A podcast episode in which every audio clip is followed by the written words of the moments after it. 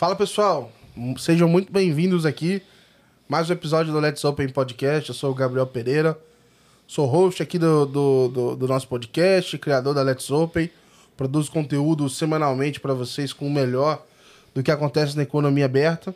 E aqui nesse podcast já trouxe muita gente boa e, cara, as pessoas às vezes falam assim para mim: pô, Gabriel, um dia esse podcast vai acabar, não vai ter uma pessoa. Cara, não, tem muita gente maneira para conversar.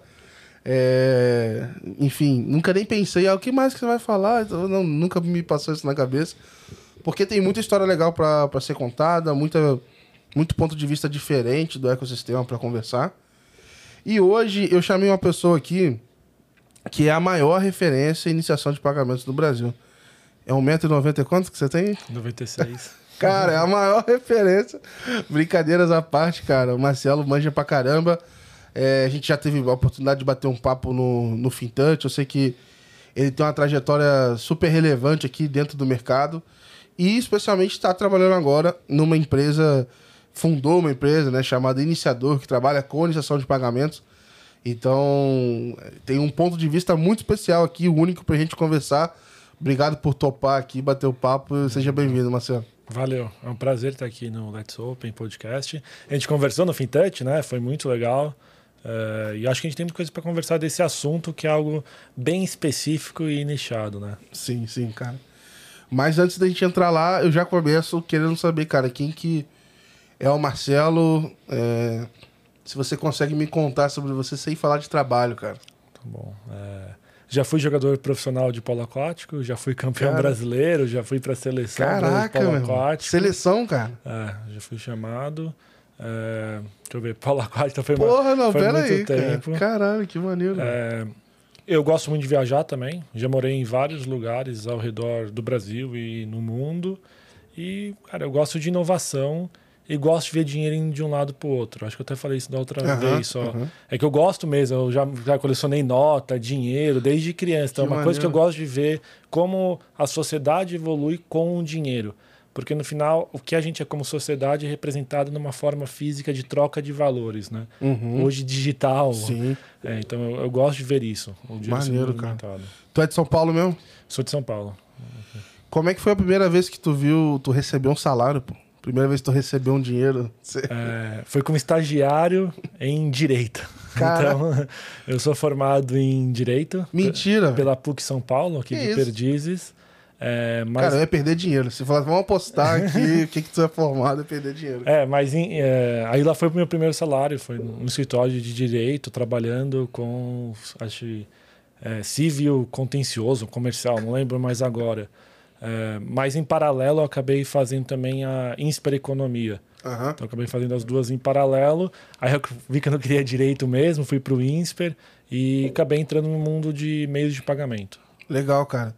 E teus primeiros contatos, assim, é, é, com pagamento, como é que foi? Sei lá, fico pensando muito, sei lá, transações digitais.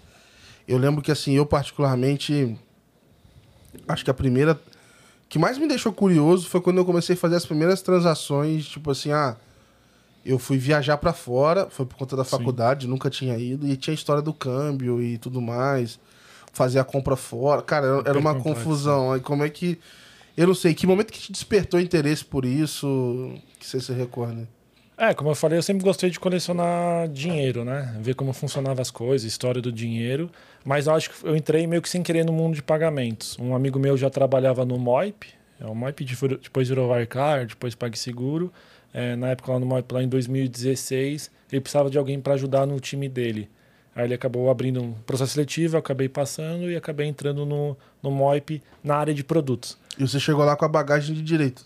de economia. de direito e economia, sem saber nada de API, nada de tecnologia. O MOV foi minha, minha terceira faculdade, que eu aprendi o que era API, como funcionava tecnologia, como Caraca. funcionava pro, produto. Aprendi tudo na prática lá no MOIP. Eu comecei, que ano foi isso? Foi 2016. Aí eu comecei a tocar um.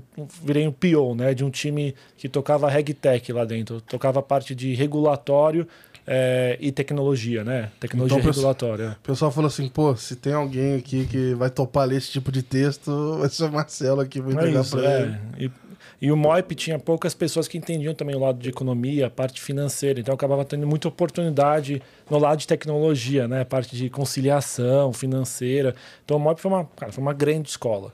Quem trabalhou no MOIP sabe como viveu o MOIP, como foi bom Legal. o MOIP, também até como eh, vida pessoal, né? E como carreira.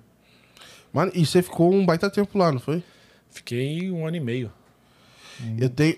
Então, mas. é- Você fez um ano e meio lá. é, Ah, então você foi mais ou menos o período aí que eu tava começando no, no, no Itaú também. Então foi um, foi um período onde eu é, não sabia do. Como é que eu posso dizer? Da complexidade do mundo de varejo. Eu achava que, cara, banco de varejo era agência, era um negócio. Né? É, é muito ingênuo, assim, né? Você não. E pagamento eu também sabia que era um mundo à parte, assim. Então foi um momento que eu tava aprendendo ali também. Como é que foi esse. Nesse ano e meio, como PO? Na época, acho que o nome PO, não sei se já tava na moda, tava começando Tava ainda, né? começando, não sabia se era PO, PM, o que era exatamente, mas a função era o quê? Cara, você tava junto num time de tecnologia, você era pessoa de negócio daquele time de tecnologia que tinha que resolver problemas e organizar algumas coisas. Era, acho que, que é o o PM, né? Mas acho que essa era a visão. Essa era a visão na época. E, e nesse momento aí você já tava formado, você já tinha. Não, tava fazendo faculdade ainda. Jesus, cara. faculdade, é. Eu só dando, dando meus pulos, né? Dando, meus pulos, dando meus Puxado, pulos, dando puxado. meus pulos, é. E depois disso, é, desse um ano e meio, o que que você. Eu, eu fui chamado para ajudar uma subadquirente mundo físico. O que é subadquirente? Maquininha de cartão, aplicativo de pagamento. Eu fui chamado lá para ajudar na área de tecnologia e produto deles, que é StarPay. Aí lá eu comecei a ajudar a fazer novos produtos, né? Era bem pequena a StarPay na época. E depois eu, eh, eu e outro sócio, a gente teve a ideia de fazer a Swipe. E Legal. esse mesmo investidor da StarPay eh, bancou a gente criar a Swipe. Então ele foi Caraca. nosso investidor. Então eu fui trabalhar na StarPay e depois eu já, eu já fui para a Swipe direto. Pô, então você tá me falando que, sei lá, com uma experiência aí de, sei lá, dois, três anos, já meteu a cara e foi lá empreender. É, eu já empreendi algumas vezes. né? Caraca, cara. É que na StarPay já era como se fosse um empreendimento. Não foi o que criei, mas eu estava indo como, sabe, cabeça de, de dono para ajudar em tudo. Então lá me deu já um bom know-how, um bom know-how. E, e imagina sendo uma associação, que na época eu ia na Pagos, que é como se fosse uma B Fintech, mas focada mais em meios de pagamento, mais subadquirente. Tipo, eu e a Júlia, né, que é era outra sócia, a gente era os mais novos lá. Uhum. Só é bom que deu esse know-how da gente aprender, da gente saber lidar, e a gente ver esse mundo que acontece em meio de pagamento e ver também essa, essa nova realidade. E eu sempre estive muito envolvido na parte de criptomoeda também. Uhum. Então eu estava mexendo com cartão, com pagamento de boleto, cartão, mas também estava no olho no futuro, né? Aham. Bem futuro, né? Criptomoeda. E o pessoal é, levava vocês a sério? Tinha alguma diversidade por ser novo lá? Ah, Porque tinha, eu penso né? assim, pagamento. é, agora mudou muito que o mercado abriu, mas eu pensava em um monte de gente grisalha e. Não, o pessoal, o pessoal de meio de pagamento é gente boa. É gente boa. É bem gente boa. Acho que eu aprendi muito com eles. E o pessoal se ajuda muito. Que é um mercado. Cara, um mercado. é, todo mundo se conhece, né? Aham. Todo mundo se conhece. É, então eu acho que foi super positivo. Ainda continuo com as amizades, com a troca de, de informação também. E é muita troca de informação, que não tem um livro tudo escrito, Exatamente. né? É aprendizado do dia a dia e coisas que vão mudando rapidamente. Eu senti um pouco disso na pele, na parte de recebíveis, cara. Sim. Ah, como é que faz a liquidação? Como é que funciona?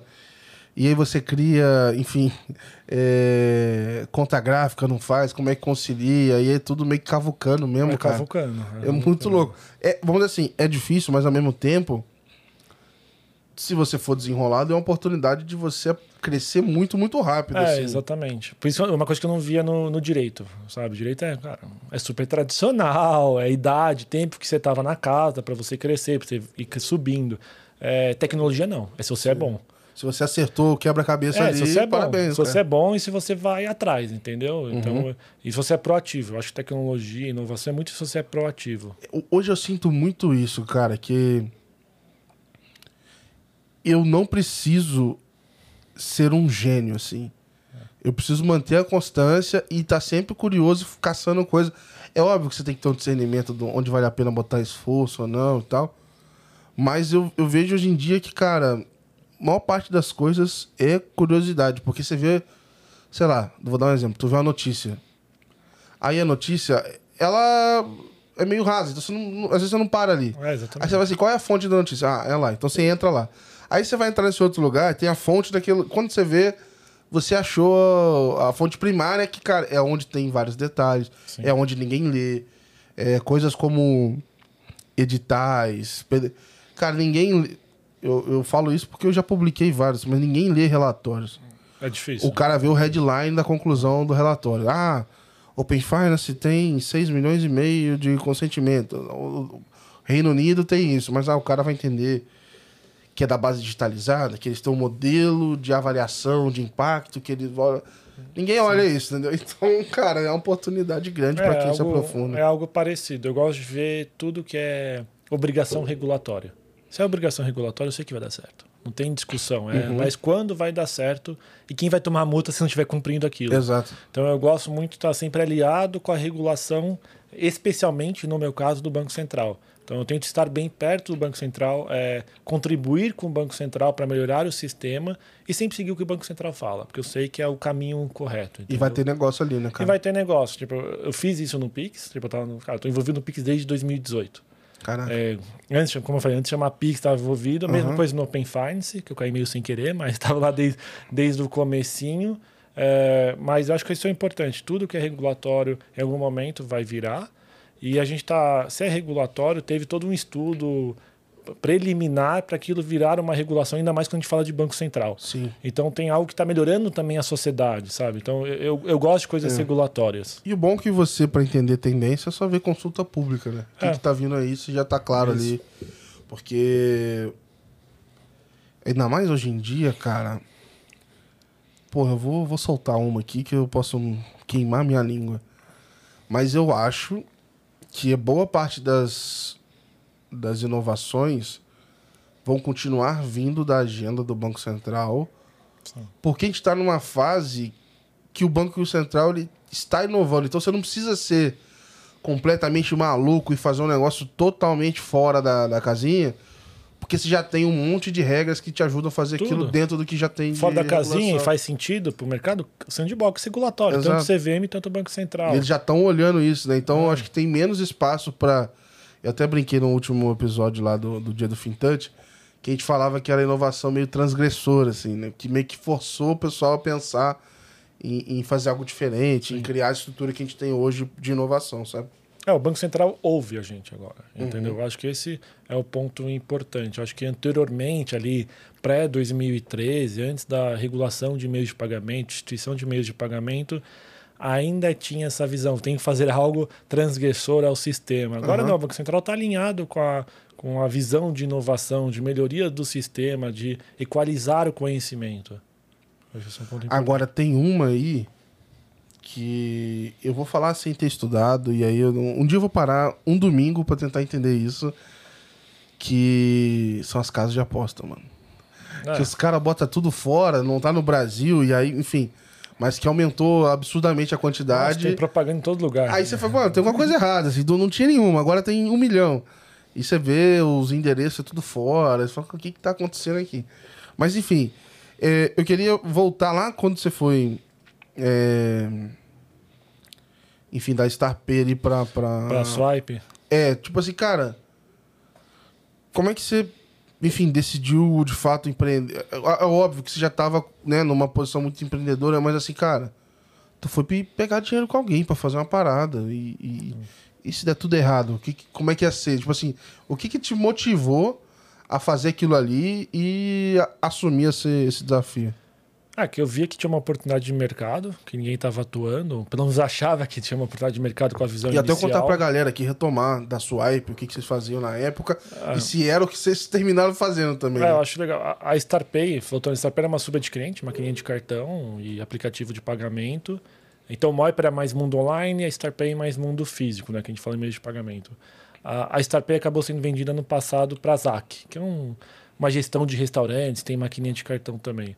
A Swipe, a gente começou, a, a estratégia inicial era uma adquirente de criptomoedas. É o que o pessoal faz hoje, sabe aqueles meios de pagamento que recebem cripto e dá em reais, não dá em reais, recebe em cripto? Aham. Isso era a ideia lá em 17. Em 2017, meio de 2000, sabe, final de 2017, começo de 2018, não lembro agora. Uh, mas depois a Swipe foi se trans, transformando. A gente passou em 2018 no LIFT, que é aquele laboratório de inovação financeira e tecnológica do Banco Central. A gente participou da primeira edição. Legal, cara. Aí lá a gente levou uma estrutura em DLT, em blockchain, que era um fork do Stellar. O Stellar era um protocolo tipo Ripple. A gente fez esse fork e a gente uh, apresentou isso para o Banco Central no LIFT para ser a base do Pix para ser a estrutura do Pix, entendeu? Caraca, a parte cara. de liquidação do Pix. Então a gente passou, fez o lift com isso, teve reunião com o Banco Central apresentando. Então, como eu falei, eu estava muito envolvido do Pix desde 2018 por causa disso. Cara, pergunta de ah. boba, assim. O que que você, numa situação dessa, pô, adotou isso daí? O que que tu ganha? Ou não ganha nada? Ou... Ah, não, se desse, se desse certo, que era bem difícil dar certo, talvez eu era bem ingênuo naquela uhum. época. É um. Como posso dizer, uma, é um, um, um, chute, se foi gol, você tá feito, entendeu? Eu não sei como funcionaria. Mas, né? não, mas se tá no lift lá, aí uma pessoa veio com alguma ideia e que o Bacen adotou. Sei lá. Não, mas é da, é da, empresa. É da empresa. Você entra como empresa no Lift, entendeu? Ah, entendi. Mas então, aí você entrou. É um produto seu. Aí você vira o fornecedor daquilo isso, ali pro Bacen. Isso, isso, exatamente. Só, exatamente. Caraca. Isso foi é lá um em bom, dois... É um bom cliente. É, então foi em 2018, a gente era ingênuo ainda, mas a gente fez tudo isso. Tipo, lá fez eu aprender. Você nem tá nem gravando esse podcast agora. Você tá nas praias. É, então. Então foi bom que deu todo esse know-how do Pix lá desde 2018 por causa Caraca. disso, entendeu? Então, desde lá eu também estava envolvido muito nessa visão de DLT, de blockchain, de criptomoeda, com o Pix. Eu levei toda essa. essa que o pessoal tá falando de CBDC agora, sabe? Mais de, fazendo uhum. isso em 2018. Eu apresentei isso pro Banco Central em 2018. Uhum. Esse ledger do Stella já era um CBDC entendeu? Para ser a base do Pix. Então, esses termos que estão aparecendo agora, uhum. eu já estava vendo há quatro anos atrás, entendeu? Cara, muito louco. E hoje, uhum. hoje eu só dou. Como que eu posso dizer? Eu, eu me preocupo em querer entender um pouquinho mais, só que aquela preocupação fala, cara, eu preciso parar pra ver isso, preciso parar pra ver isso. Não. Que até outro dia eu não tinha, porque eu falava assim, ah, mano, esse papo tá muito de maluco ainda. Mas agora que tu vê o Bacen já falando, e falando sério, e tendo projeto, e não sei o que, fala, cara, preciso saber. Mas o que me afasta um pouco ainda é que é difícil separar o que, que é projeto sério, pé no chão, e do que, que é, é palhaçada. É aí bem que difícil. É, 95% das coisas são hype, mas as coisas que vêm do Banco Central normalmente vai acontecer. É mais o time que vai acontecer e como vai acontecer. Então eu lembro lá de 2017, 2018, até 2019, que não existia Pix. Né? O Pix começou a surgir no final de 2020. Eu falava em 2018, 2019, 2020, começo de 2020 de Pix. Eu ia em instituição grande, instituição grande, eu falava de Pix, aí falava, nossa, ele tá tá viajando, entendeu? Uhum. A mesma coisa de CBDC. Então, é, é, algo que vai acontecer, mas o time de quando isso vai acontecer, entendeu? Legal. Você viu alguém na época que é, surfou na onda do Pix aí, conseguiu... Ah, vários é, players. Sair mais, sabe, antes assim, então...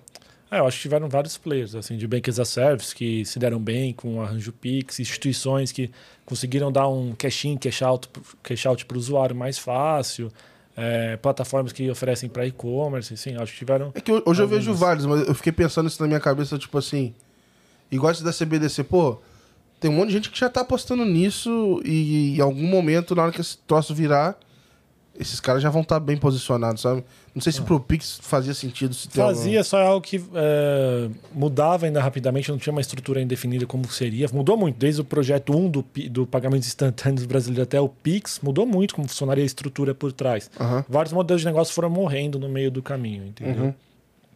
Bom, mas vamos voltar. E a Swipe começou assim, mas não terminou assim, é, certo? não terminou assim, ela acabou virando um Bank as a Service. Então, o que é Bank Service? Você vai, se conecta com a Swipe e você consegue criar conta, fazer é, transação, recebimento. Eu mandei uma mensagem para vocês esse ano. Porque, enfim, eu peguei uma listinha assim de, de Bank as a Service e tal. É... E aí, que eu queria fazer uma gambiarra. Daqui a pouco eu já conto.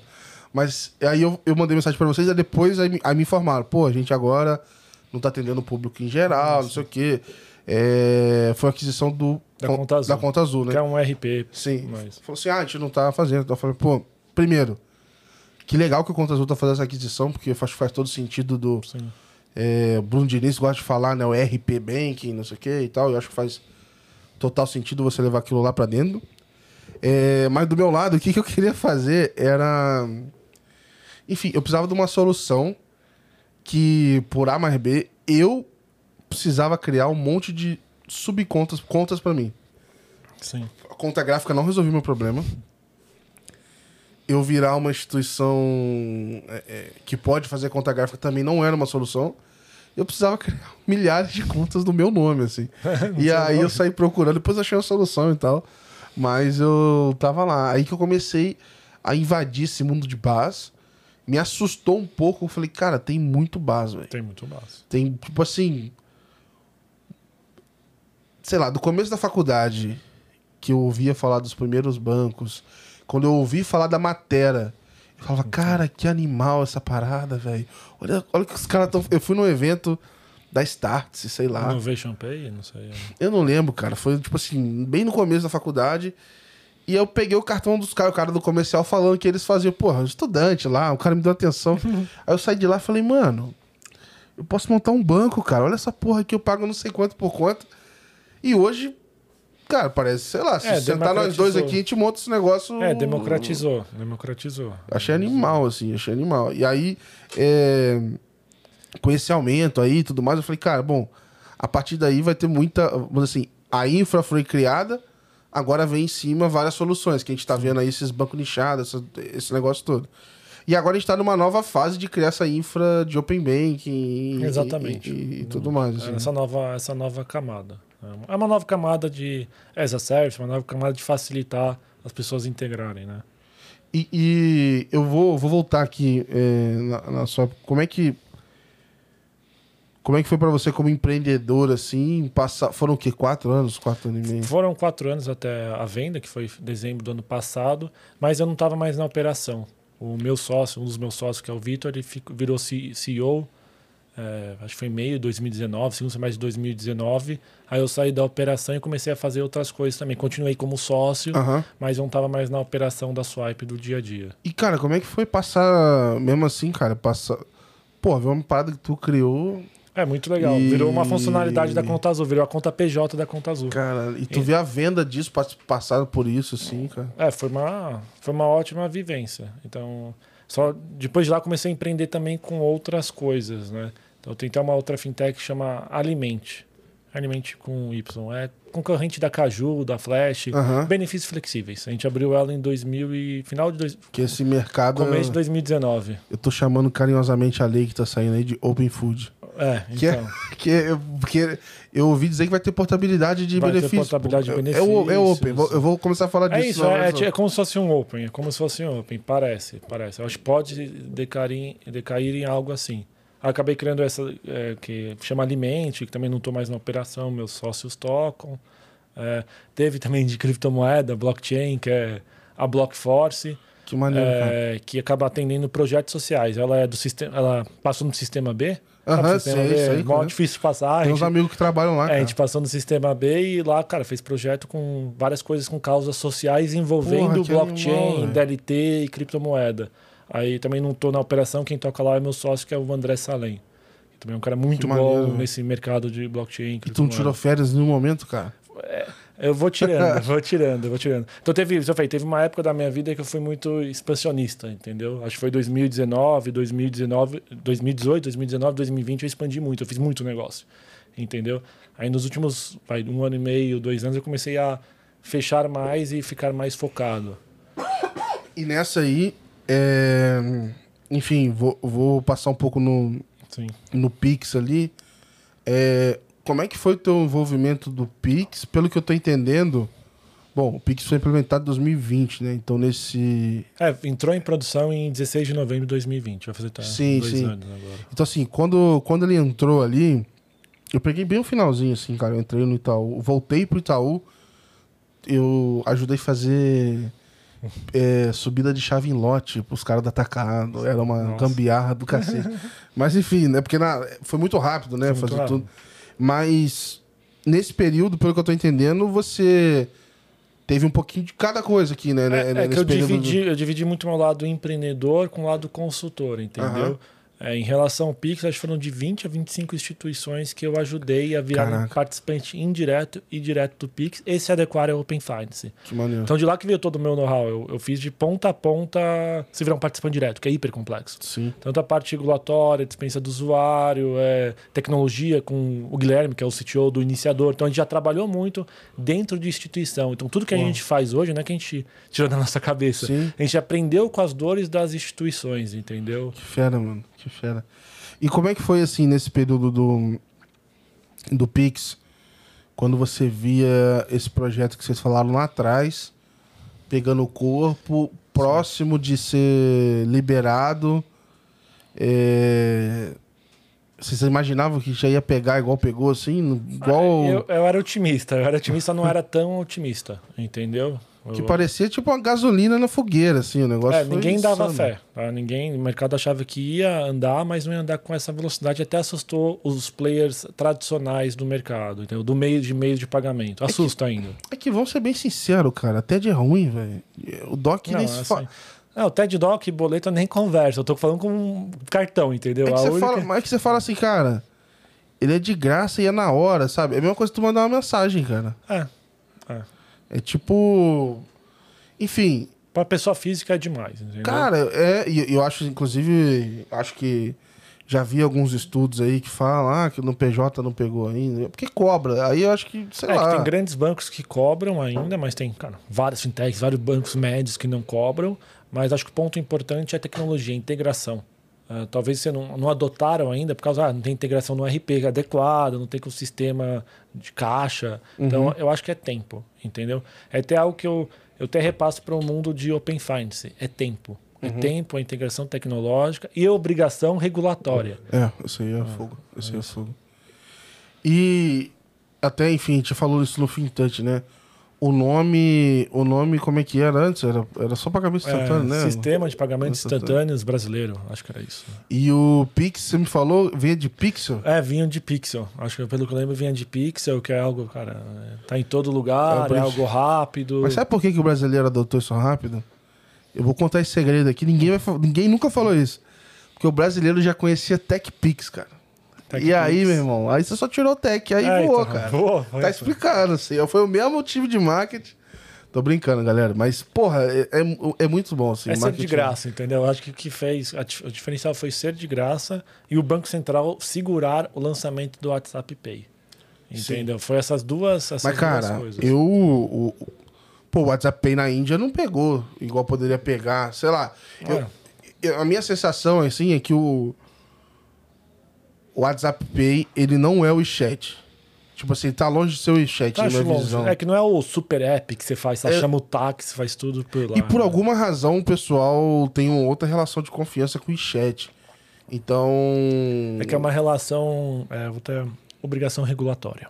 Você É. tem o WeChat, eu tenho, como chama outro lá, o WeChat e o... Não sei.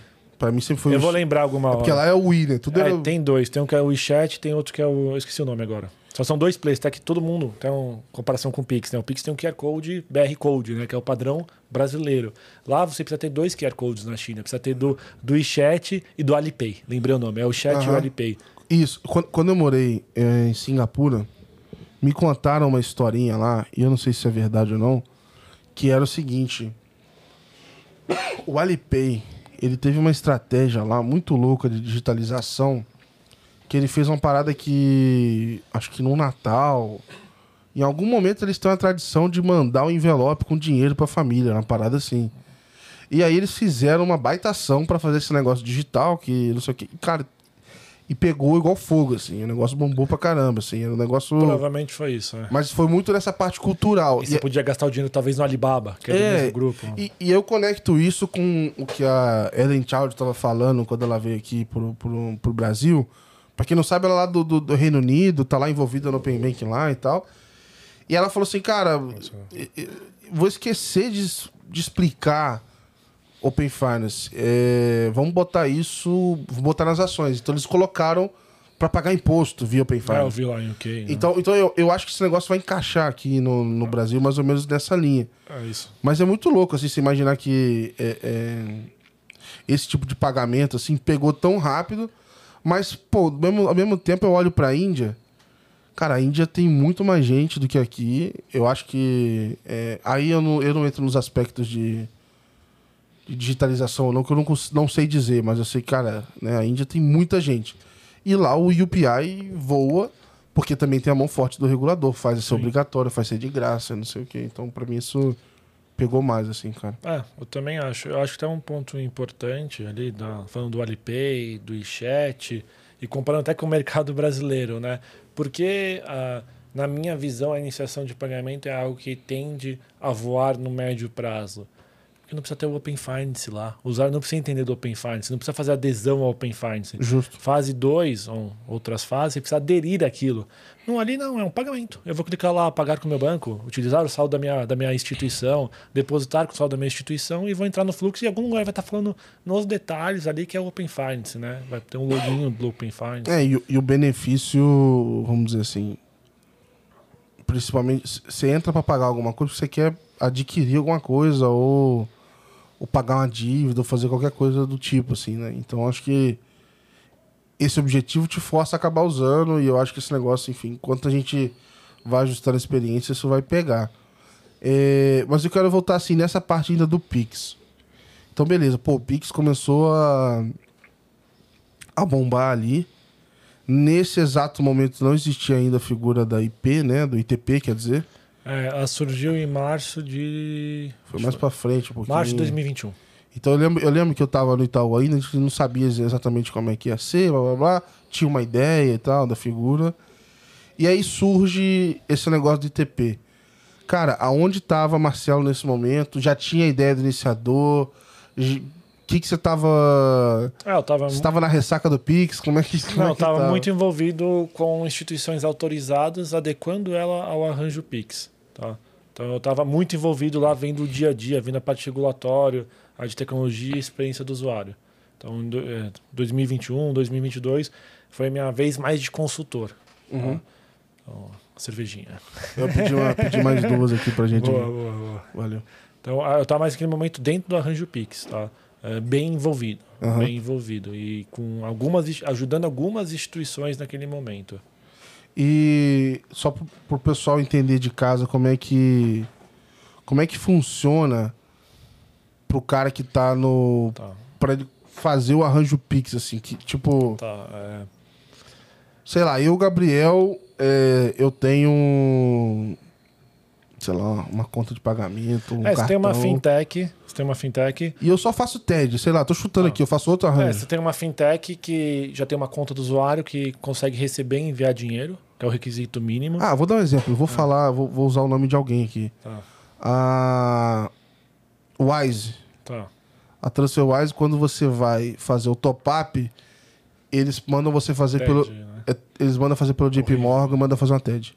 É isso. Isso é, em 2022. É, exatamente. Também sofro isso. Mas ali você precisa ter uma conta, né? Receber, conseguir enviar dinheiro. Antes de março de 2021, você não sendo uma fintech, uma instituição autorizada, você conseguia, pedir adesão ao Arranjo Pix. Você tinha que ter um milhão de capital integralizado e cumprir algumas coisas regulatórias com o Arranjo Pix. Aí você ia fazer adesão ao Arranjo Pix, homologação no Arranjo Pix, operação restrita e depois produção plena. A partir de março de 2021, somente instituição autorizada. Tá?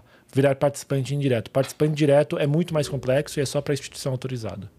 Aí, mas essa instituição autorizada tem porte mínimo ou, ou é mais algum requisito de segurança lá? É, é de segurança, tem termos de segurança, mas tem que ser uma instituição autorizada pelo Banco Central. Isso que o pessoal confunde. Às vezes o pessoal, falando de ITP, tá? Aham. Eles acham que é só tirar a. Só não, né? Já é muito trabalho. É. Tirar, tirar a, a licença no Banco Central como ITP. Não, aquilo ali é Isso só o. é o primeiro ponto. Você entrou no desafio. É, né? você entrou no desafio. É o primeiro, é o primeiro passo, que vai demorar alguns meses. É, o segundo passo, até puxando para ITP, é você pedir adesão ao Arranjo Pix. E, paralelo, adesão ao, ao diretório do Open Finance. Aí do lado do Arranjo Pix vai ter homologação do Arranjo Pix, que o pessoal esquece. O pessoal Sim. pensa que ITP é só Open Finance. É mais Arranjo Pix que Open Finance. Eu sempre falo isso. Aí do lado do Open Finance vai ter que tirar a certificação do Open Finance. É, certificação, certificação do OpenID, comprar Sim. certificados, homologação sandbox, aí tudo ok. O Banco Central deu ok no, no arranjo Pix e você deu ok ali na certificação X, você vai entrar em, em, em onboarding, produção e produção plena depois. Mas tudo isso, pra você fazer isso e chegar lá, a instituição XYZ não tá funcionando. É, a Aí- detentora, exatamente. Aí tem que pedir para algumas adaptações em um, no outro, sei lá, é, é, dar feedback, explicar o que, que tá rolando. Eu, eu senti, já ouvi aqui de, de alguns players que é, tem pedido, dado feedback pros outros para falar assim, cara, será que você pode incluir isso na próxima subida aí, subir uma correção e etc, para melhorar isso e tal? Porque eu tô entendendo que tem gente que tá querendo iniciar hoje e às vezes acaba se es- esbarrando Vai com sofrer. indisponibilidade É, dos vai, outros. vai sofrer. Com detentora vai sofrer. É, e aparecendo, até falando um pouco de meio de pagamento, é parecido com. Claro, quando você vai fazer uma transação online no mundo de- no- no- como cartão, com cartão. Tem tudo por trás, tem todo um fluxo, né? Tem adquirente, o banco emissor. Imagina que nesse fluxo o banco emissor é a detentora. Quem tem a conta é a detentora.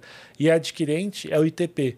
É, tem regras que estão do lado do banco emissor e tem regras que estão do lado do adquirente. Depende de como você fez as regras do lado do ITP, pode dar, pode dar mais erro, pode dar menos erro.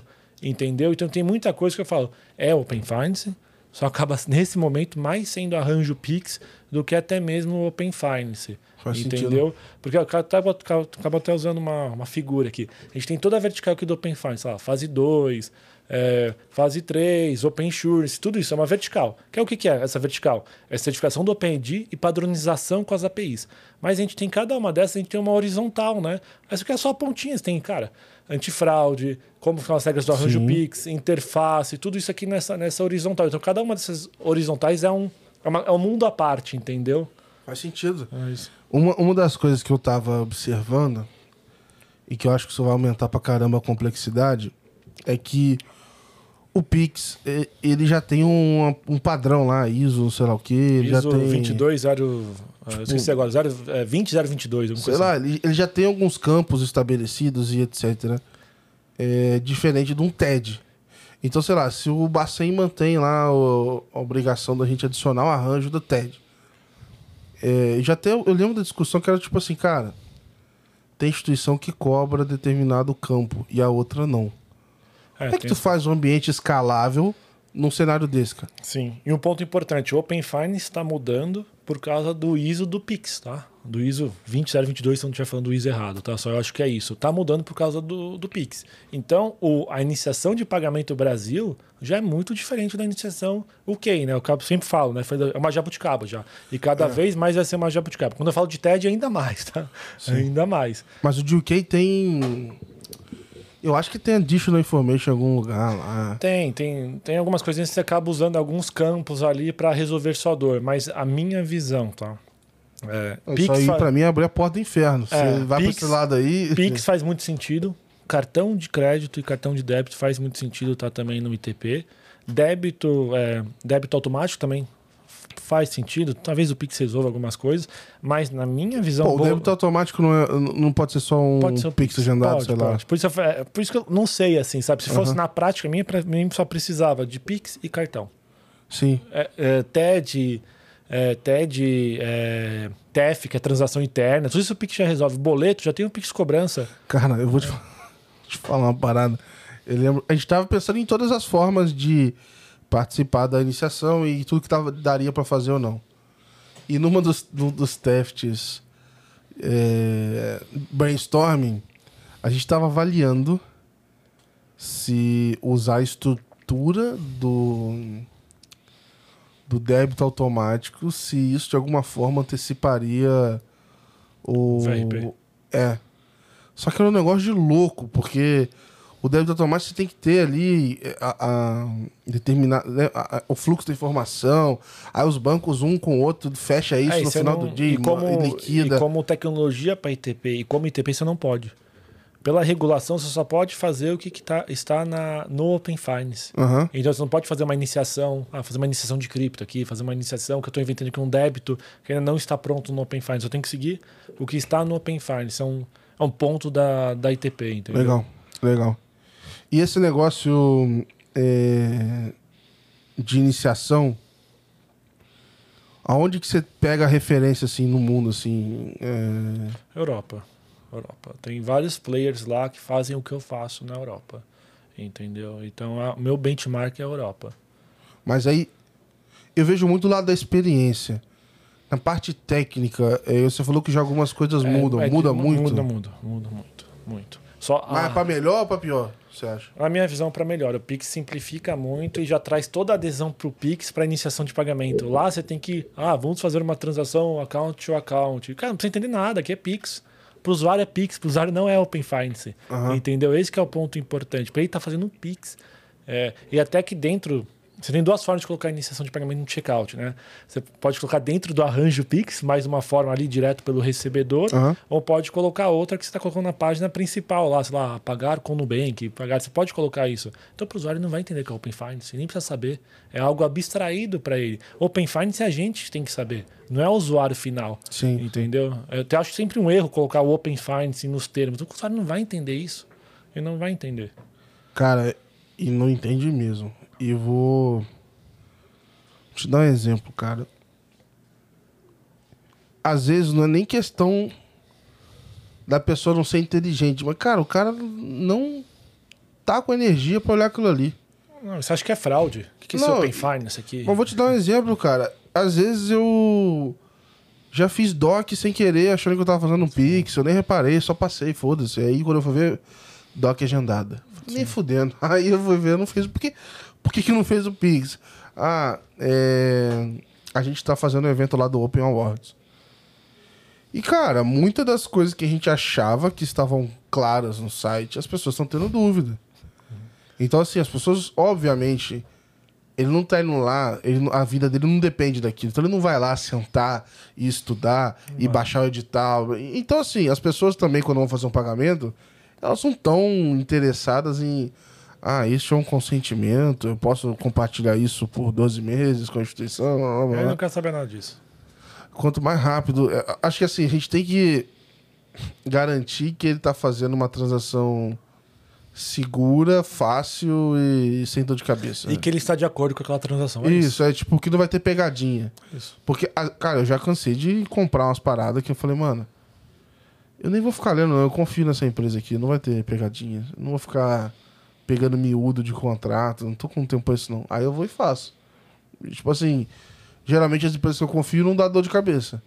Mas no banco, geralmente, eu já vou desconfiado. Eu não faria isso com o banco. Mas é meio que nessa. Mas assim. o bom é que o Pix já tra- traz toda essa credibilidade, essa visão pró-cidadão, entendeu? Cara, é de graça. Pode fazer É. 24 por 7. Pro cidadão, ele adora, adora, adora isso. A pessoa comum adora. Eu adoro, né? Você também adora, a- adora esse ponto. Então, tem uma coisa legal que a gente fez pela Bfintex, pela Fenasbac, e foi uma coisa pró-sociedade, chama Mapa Pix. Foi em Ah, www.mapapix.com.br. Você consegue ver todos os pontos de sa- Pix Saque e Pix Troco no Brasil. Cara, eu tive uma experiência com isso que eu me senti um ignorante, cara, porque eu precisava. Deu um pau é, na minha tagzinha lá do carro.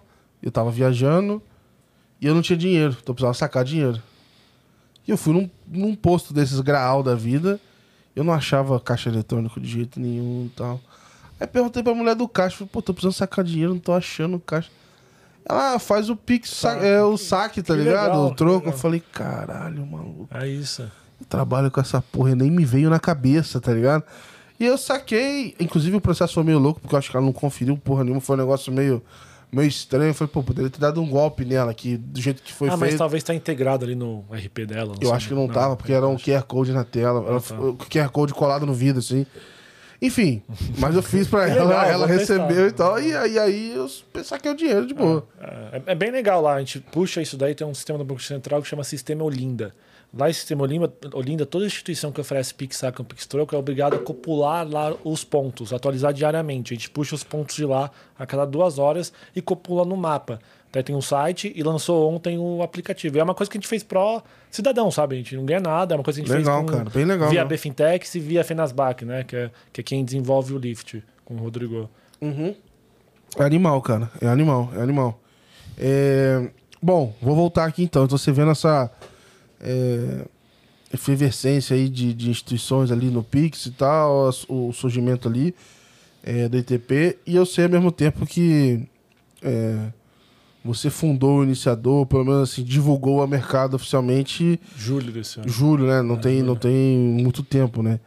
É, me conta um pouco mais desse período, como é que foi, de fato, vamos dizer assim, sair talvez do modelo de consultoria que estava. Não sair, mas. É que eu tava é, em paralelo, entendeu? É, É, cara, tipo, como é que tu pegou da consultoria e falou assim, cara, ao invés da consultoria, ou além dela, eu quero também fazer essa outra ponta. É e- que eu já, como eu já tinha empreendido, cara, eu sempre empreendo com novos negócios, então para mim é as duas coisas ao mesmo tempo. Consultoria para mim não está longe da do, em- do empreender, do meu Sim, lado, sim, que, é, sim. que é muito, eu até falo, eu trabalho com B2Bzão. Para você resolver a dor do B2Bzão, você precisa tar- estar dentro do B2Bzão. São poucas pessoas que conseguem tra- estar lá dentro sem ser funcionários. Então, então eu consigo entender a dor deles e dar a melhor solução para eles. E, como eu falei, eu estava lá no Pix, resolvendo essa dor do Pix, aí lá no Open Finance, é, pela BFintech, precisava entrar alguém no GT de UX. Lá na fase, na fase 1, lá, sei lá, em julho de 2000... Pô, fazia um que era o café com leite e que deu pau. É, acho que é julho de 2020, sei lá quando que era isso, eu não lembro agora. Ela, não, ela, ela foi ao ar, era pra ir em dezembro, adiou e foi em janeiro É, só de 21. os trabalhos devem começar em julho, agosto. Isso. E não tinha ninguém da BFintech para pegar. E era a nossa cadeira pegar a cadeira do GT de UX. Eu entrei. Assim, eu não entrei no GT nessa época, mas eu tava. A partir de setembro pelo Itaú, porque tava todo mundo olhando pro Pix. O pau quebrando no Pix. Cara, alguém precisa aí dizer o que, que a PJ acha, tá ligado? Vai, vai esse moleque aí, tá ligado? Foi meio assim. É, então foi tipo isso. Alguém da BFintech precisava ir pegar o- a coordenação do GT de UX e me colocaram. A Ingrid me chamou, eu falei, ah, beleza, vamos lá. Aí eu peguei a. Toquei a fase 1 e um pedaço da fase 2, aí a gente, a BFintech, contratou a Luana, né? Aham. Vocês conhecem bem. Aí a Luana pegou meu, meu lugar, Legal. entendeu? Inclusive foi pro PicPay agora. Foi pro PicPay agora. Não sei quando é que vai sair esse episódio aqui, mas a gente tá gravando dia 11, pré-feriado. Foi PicPay aí, ó. Essa Acho que foi a primeira semana dela, É, e eu já, já, tô, já chamei a galera do PicPay, o, o, Thiago. o Thiago, eu tô chamando, eu chamei ele a primeira vez no meio do ano. Pô, calma aí que tá pra lançar um negócio aqui e tal, vamos, vamos achar a hora. Já lançou, já contratou a Luana, falei, irmão, e aí, velho? Pegou a Luana da BFintech. É, vou, vou trazer ele aí, quero trazer, cara. É, então, eu acho que eu entrar no NTP foi muito essa visão de consultoria, tá- estar dentro do B2Bzão, estar no Pix faz muito tempo e cair de paraquedas no Open Finance só desde o começo. Então, eu tô desde o começo do Pix, desde o começo do Open Finance, e eu vi que tinha essa grande ligação com o ITP, né, da iniciação de pagamento do Pix e do Open Finance. E tem coisas muito específicas do Pix que o pessoal que mexe só com Open Finance se esquece. E essa dor, se você não resolver, você vai passar para a instituição resolver. E a instituição vai gastar o quê? Milhares e milhares de reais mensalmente para ter um produto mais ou menos. Entendeu? Então, o que eu tento resolver lá no iniciador é que eu dou o produto completo. Eu resolvo toda a sua dor. Porque meu know-how, ok, tem o know-how do Open Finance de iniciação, mas eu tenho todo o know-how do Pix. Eu te resolvo os detalhes do Pix que você não vai descobrir agora, você vai descobrir quando estiver em produção. Aí, quem, quem que é o cliente que você mira hoje, assim, no iniciador? Hoje, meu, é, meu tipo de cliente é instituição autorizada, tá? Cooperativa, instituição de pagamento ou um banco comercial, é, que queira resolver toda essa horizontal de iniciação de pagamento. É, e também no as a service, quem é bank as a service, é, hub de pagamentos, é, gateway de pagamentos, porque eu nunca vou competir com o meu cliente. Eu não estou no e-commerce. é, no e-commerce, não, na ponta final do e-commerce, eu não estou na pequena fintech. Meu cliente é quem distribui isso para o mercado, entendeu? Eu, tô- eu sou como se fosse um squad especializado do meu cliente. Eu resolvo toda a iniciação de pagamento para você e você distribui isso para o mercado. Legal. Achei legal, por exemplo, a notícia que eu até botei essa semana na newsletter da Tink com a Adyen. a Adyen lá. Falei assim: olha, eu achei legal porque vai popularizar o negócio, assim, né? Eles estão. Inclusive, eu sempre comentei isso. Falei, cara, eu senti um pouco de falta, que foi o que você falou, mas. Fazendo uma outra análise, né? Muita gente que sabia muito de pagamento, até de banco, que conhece o arranjo, mas para mim faltava um pouco do tato da usabilidade de conversão, que é o DNA do e-commerce. Porra, tem que converter e tal. E se tiver uma vírgula a mais, não vai, não sei o quê. E eu acho que essa galera entrando no, no- na brincadeira, assim, vai sair muito insight de como, Vai. de como ajustar, de onde que tá travando e tal. É, é um, é um produto de uma startup, né? O, É. o tanto o Pix, tanto o Open Finance. É algo que vai mudar muito rápido. Muda muito. Quem acompanha o Open, Open Finance sabe que, cara, todo dia tem alguma, algum informativo lá. É. E no Pix tem a cada uns 10, 12 dias tem algo novo, porque teve a greve do Banco Central, então ficou um pouco mais atrasado. Só o Pix normal é toda semana ter mudança. É, e aí, assim, pensando. Eu achei legal pra caramba, mas a, a Tim lá fora, ela. Foi ela que foi comprada pela Visa e. Eu não sei, foi ela comprada pela Visa Foi. e teve outra, que eu esqueci o nome, FIA, alguma coisa, foi comprada pela Mastercard. É... Ai, qual que era? Não, tem uma Ayla também. a- a- Tem. Enfim. Olha, tem a Kevin, Cara, eu, eu Tinha. é muito nome, eu, eu, eu me perco aqui. Tolkien. É, a, a Plaid eu sei que foi um, um deal que era com a Visa lá e não deu certo, que era um deal bilionário.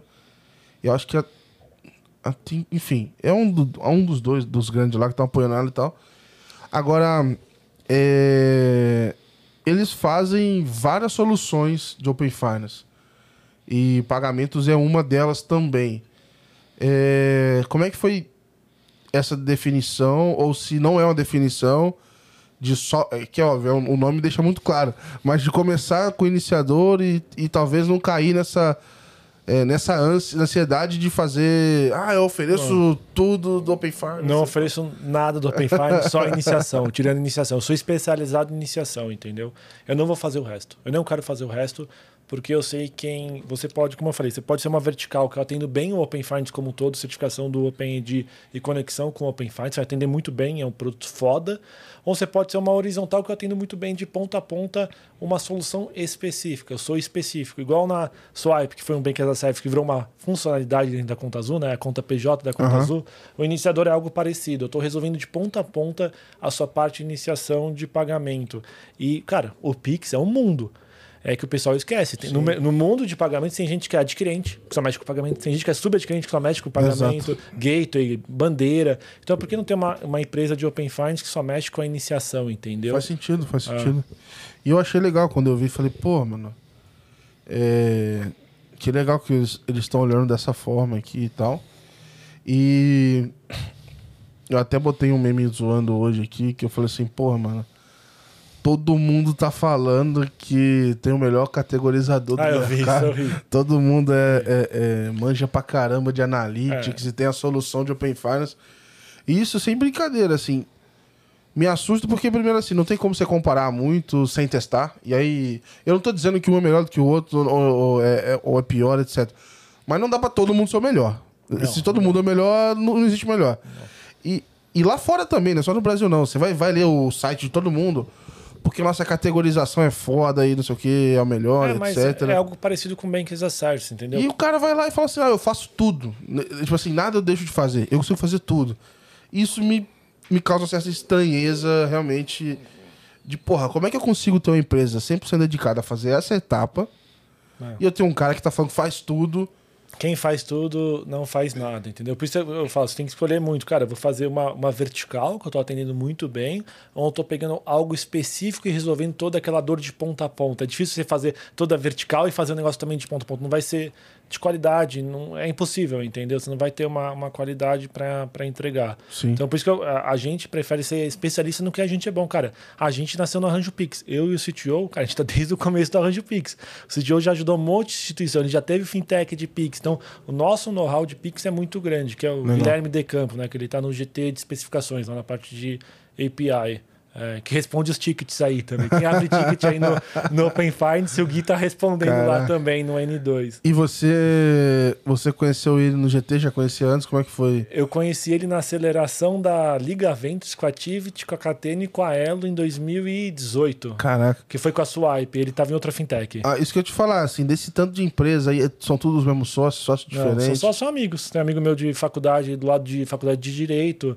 Tem amigo meu de outros de, de festa. Tem amigo meu de festa. Maneiro, que, maneiro. o Andrezinho foi um amigo meu de festa que eh, trabalhava na IBM tocando área de. ajudava a tocar a área de blockchain da IBM aqui no Brasil. Ele tinha um cliente para atender no mundo de criptomoeda. Ele virou meu sócio, a gente criou Que uma maneiro, empresa, entendeu? maneiro.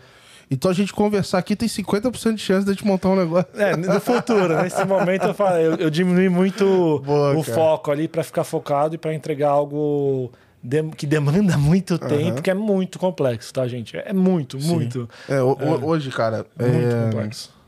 hoje na, eu tô na Finance Stack e a gente entregou também ali alguns iniciadores, ali, alguns players, né? Tava até brincando, eu falei assim com a galera, eu falei, pô, é, 25% do, das instituições, porra, são nós. Mas óbvio, são 3 de 12, né? Porque tem pouca gente. Mas você fala assim, 25 parece que é uma parada é, sinistra, assim. Mas na prática, a gente tem dado como vencido, mas não é tipo o Open Banking regulado, assim. Só estar na fase 2, na fase 3, cara, é uma manutenção bizarra. E eu acho que tá acontecendo o seguinte: as instituições gastaram muito dinheiro no começo. Sim. Porque tinha que gastar, senão ia tomar multa, tinha que entrar na data, pressão, pressão, pressão, veio do Pix. Só que essa estrutura que foi montada, ela- ela- eu não acho que ela é sustentável. A estrutura do, do diretório ali. Não, eu tô pensando dentro da empresa. Tipo assim, pensa assim, ah, eu sou o Itaú.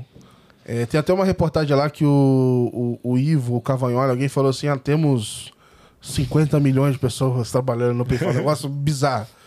Só que assim, aquela galera toda que fica ali pra manter o negócio, cara, foi nesse começo, assim. Eu acho que agora que passou o turbilhão de datas ali, essa, essa estrutura tende a diminuir pra tentar achar uma, efici um- um- uma eficiência de como se manter compliance com o negócio e ter, obviamente, ali a- as estruturas pra conseguir tirar valor.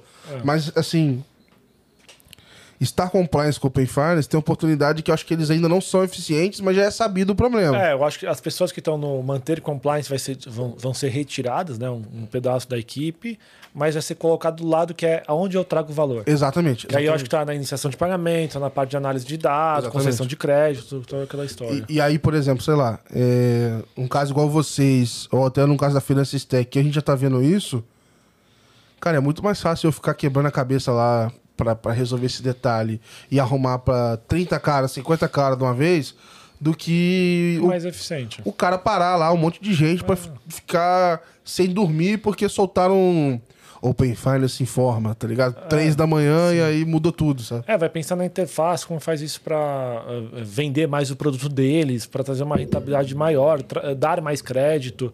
Eu acho que esse é o ponto. Eles não podem ficar pensando na estrutura por trás dos panos. A estrutura por trás dos panos tem a Finastec que resolve a vertical inteira, tem a gente que resolve a horizontal inteira do iniciador, entendeu? Até eu acabo falando lá, até falei com o Dani, cara, a gente é complementar. Porque vocês estão na. Eu não, cara, não atendo o Open Source, não atender a fase 2. Eu sou iniciador, só sou iniciador com a minha visão mais Pix. Claro que eu tô ok, tô cumprindo aqui que eu preciso cumprir isso também. Então a gente acaba sendo complementar, né? A gente tem a Finance Tech aqui na vertical inteira, que atende muito bem o Open Finance, e tem o que atende muito bem o iniciador, entendeu? Sim. E acaba sendo algo complementar. Cara, eu acho que faz muito sentido, assim. Muito sentido. E eu vejo que tem muito negócio. Às vezes, sendo bem sincero, é... não é a parte mais cool, não é a parte que a galera quer vender, que dá o, o, o hype da galera ali, porque não, o negócio é falar que você tem a, a, a super inteligência artificial e que não sei o que, e que eu acho que a gente vai chegar lá invariavelmente, mas tem muita pedra pra ser quebrada nesse meio do caminho, cara. Puta merda, muita, muita, muita. Te perguntar uma outra coisa agora. É... Não precisa me falar nome de cliente nem nada, mas se você puder contar, sei lá, as pessoas chegam pra você com algumas ideias muito malucas de iniciação de pagamento, já chegou um troço diferente aí, curioso. Tipo assim, umas ambições meio óbvio, né? Dentro do que você pode falar. Eu, eu acho que hoje a iniciação de pagamento é um pouco menos, é, um pouco mais realista, entendeu? É um pouco mais realista. Em outras coisas que eu já mexi no passado, vinha coisas muito diferentes, entendeu? Já mexi com muita coisa diferente. Mas iniciação é mais realista. Porque não tem muito, cara. É algo regulatório, não tem muito como você fugir daquilo, entendeu? É facilitar cash-in, facilitar pagamento em e-commerce, pagamento de fatura, pagamento de fatura de cartão, você transferir entre pessoas, entre pessoas jurídicas e facilitar todo esse fluxo. Então, não tem muito como fugir, fugir desse, disso, né? Claro que talvez do lado dela, quando ela for implementar a iniciação, ela pode estar fazendo algo diferente, mas do meu lado é mais feijão com arroz, entendeu? Legal, legal. E recentemente você. é, Eu, nem, eu não entendi, eu não conhecia a instituição que você fez a parte do reporte lá de, de pagamentos. E tu fez a parte de ITP. Como é que era o nome? É... Cara, tu até me compa compartilhou comigo lá o, o reporte, cara. A, a Fisher? Foi a Fisher? Não lembro que você. É Eu o, acho que. é o report lá de meios de pagamento. Exato, exato. É a Fisher, é da Fisher com a Snack. É a Snack, lembra o então, nome? e aí eu falei, pô, eu, eu não, não tinha na cabeça snack, não, não conhecia e tal.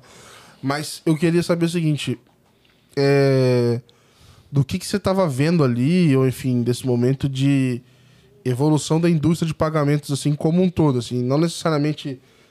Foi o que você falou, se- o seu histórico é o Pix, né? E o Pix, sendo bem sincero, ele é o, motor aí da, da- acho que do futuro da inovação, com tudo É, que está por vir por ele também. O que, que você tem visto? Realmente está tudo baseado no que o Pix vai fazer? Ou tem gente correndo por fora, assim? Eu acho difícil correr por fora agora, tá? Bem difícil, né? Mais pelo potencial que o Pix tomou e a visão de futuro, né? Tem um dado legal que o Banco Central divulgou. É, começo do Pix, 5% das transações eram de pessoa para negócio, tá? Agora já virou 22%. O último, o último Fórum Pix foi uns 15, 20 dias atrás. Então, cara, você vê que as pessoas estão começando a pagar no negócio, pagando no varejo. Então, o Pix tem um grande potencial. A gente vê Essa cerveja aqui vai ser pagando Pix. é, vai ser pagando Pix. Então, aí, aí resolve, entendeu? E a gente vê que, o- tirando a greve que atrapalhou o Banco Central, tem um roadmap regulatório como sendo uma fintech. Cara, vai ter Pix garantido, que é o Pix Crédito, que você traz a características do arranjo de cartão de crédito para o Pix. Tem Pix internacional, cara, tem split, tem, cara, tem várias coisas, entendeu? É uma fintech.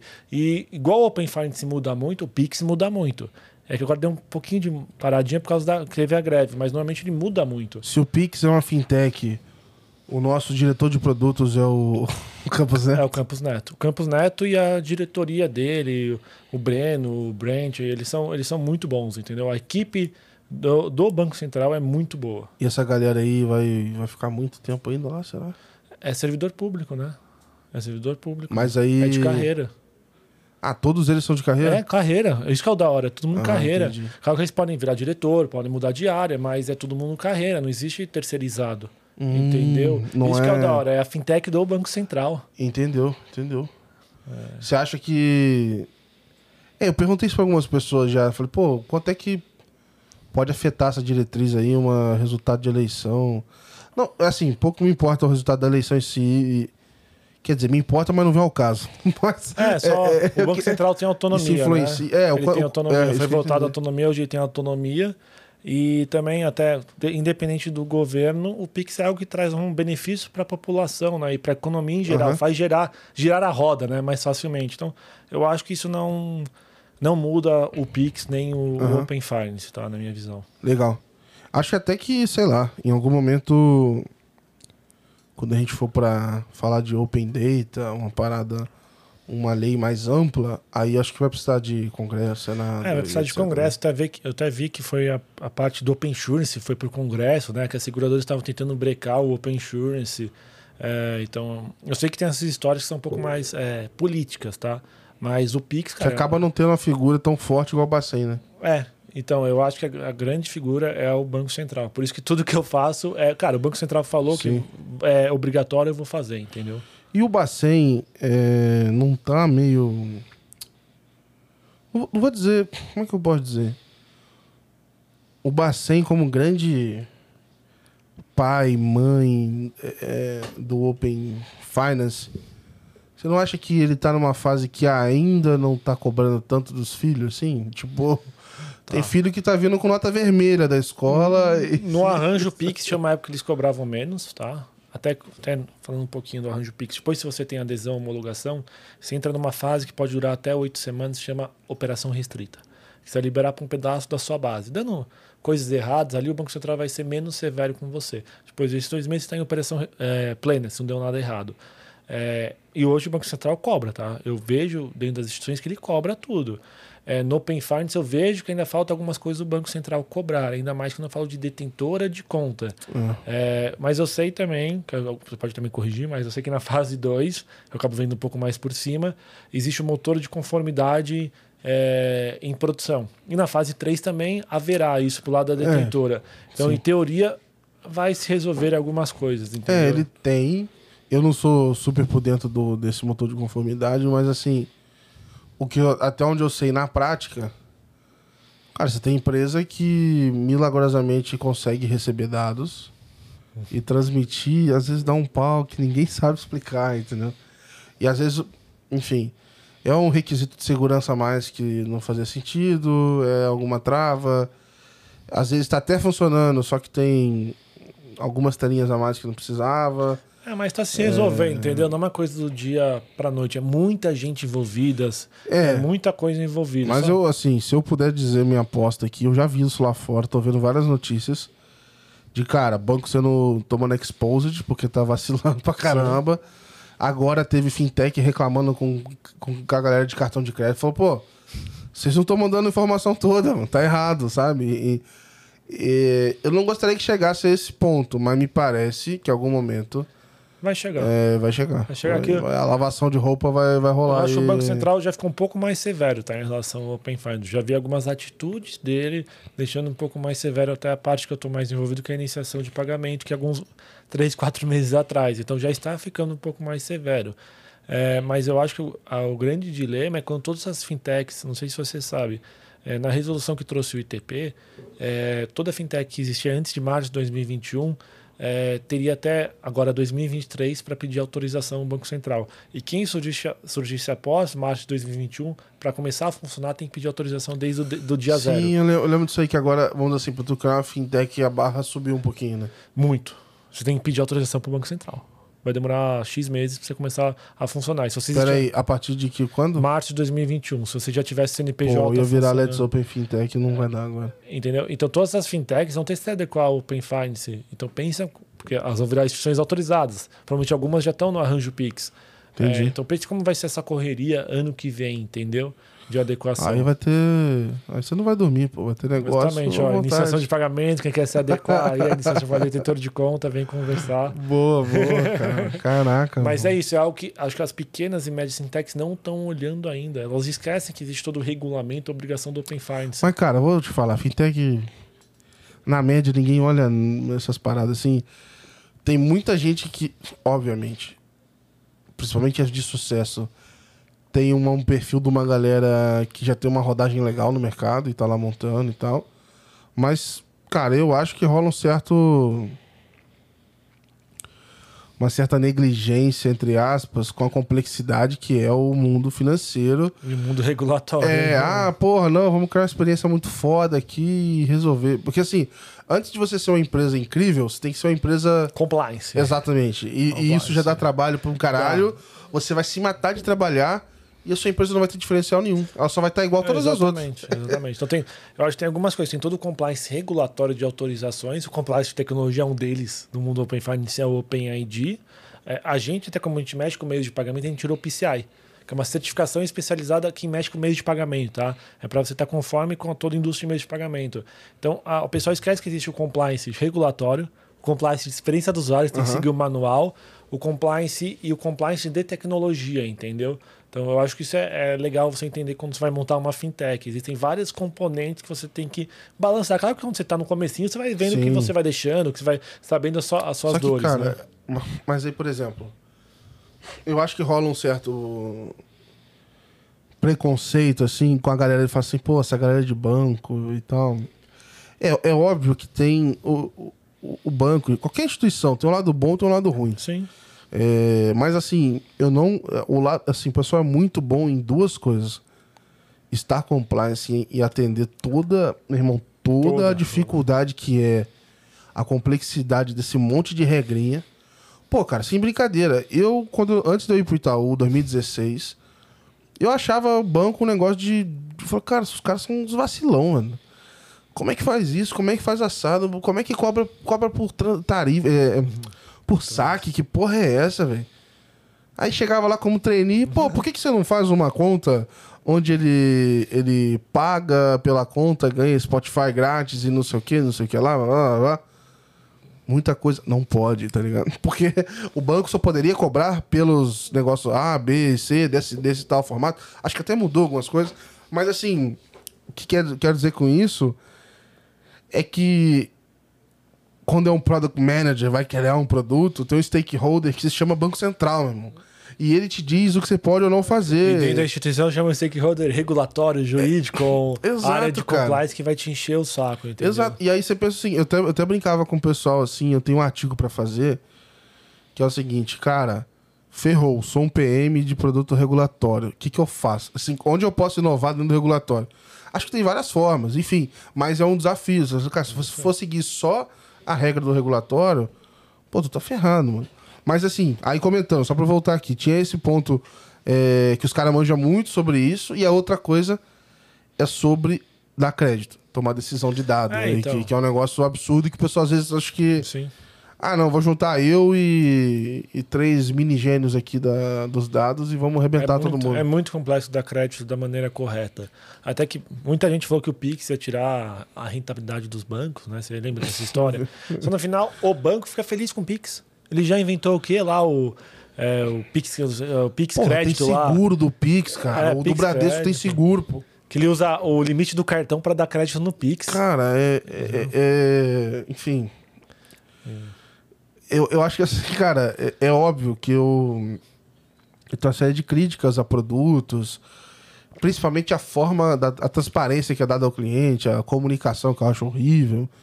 Mas, cara, você olha a engrenagem ali e tudo mais, é, não é mole, não, é- não é, não é facinho. É Não. muita gente, entendeu? Pensa, você tem uma burocracia, é muita regulação, é muito, muita responsabilidade, entendeu? É, O é. é. O pessoal brinca, né? Pô, quando vaza os dados do Uber, você não tá nem aí, mano. Agora, acontece 1% disso com dado do banco. Sim. Igual agora, o Nubank ficou fora do AI, meu irmão. Foi um quebra-pau no Twitter. era tipo assim. Era gente desesperada, era meme, era. Tem um meme muito bom, que é um pai falando com o filho assim no WhatsApp. Fala, cara, que Nubank é esse? Onde é que tem agência? Ah, eu vi isso, né? Eu vi isso, eu vi isso. tipo isso. É que a gente tá, a gente vira, a gente tá refém da tecnologia, né? Essa é a verdade. Então, a gente precisa fazer bem feita a tecnologia, né, que impacta isso diretamente na vida do, do usuário comum. Exato. É, te perguntar, eu, eu, eu quero explorar ainda essa parte de, de futuro, assim. A gente já falou aqui desse, desse roadmap, até de, de Pix internacional e tal. Cara, a Europa realmente fala de account to account como se fosse um negócio do outro mundo.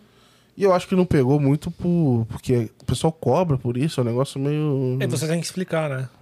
Tudo que você tem que explicar acaba tendo uma conversão menor, né?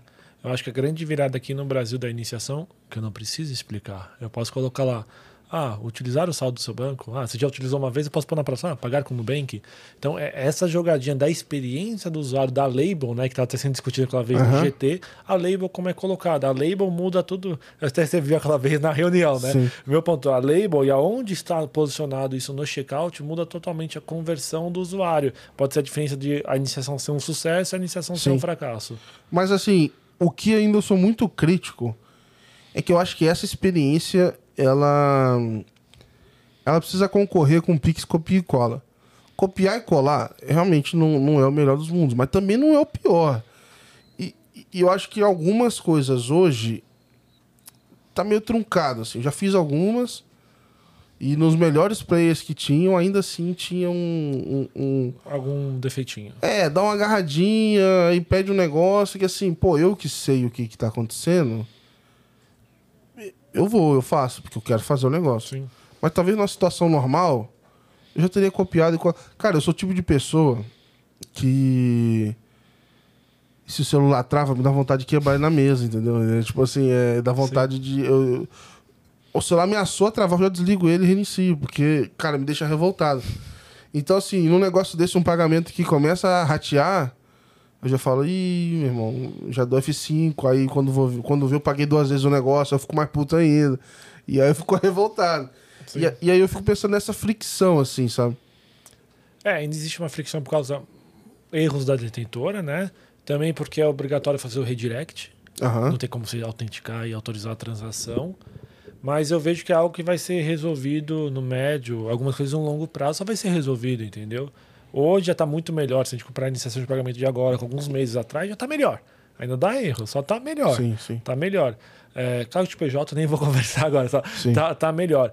Mas o ponto é importante é o que, cara, agora em dezembro tá saindo o CIBA, né, como opcional. Algum momento do ano que vem vai vir Já tem, já tem data, então, dezembro? É dezembro, se eu não me engano, o CIBA Cara, é opcional. eu sou, eu sou o pior participante de GT, mano. Eu tô...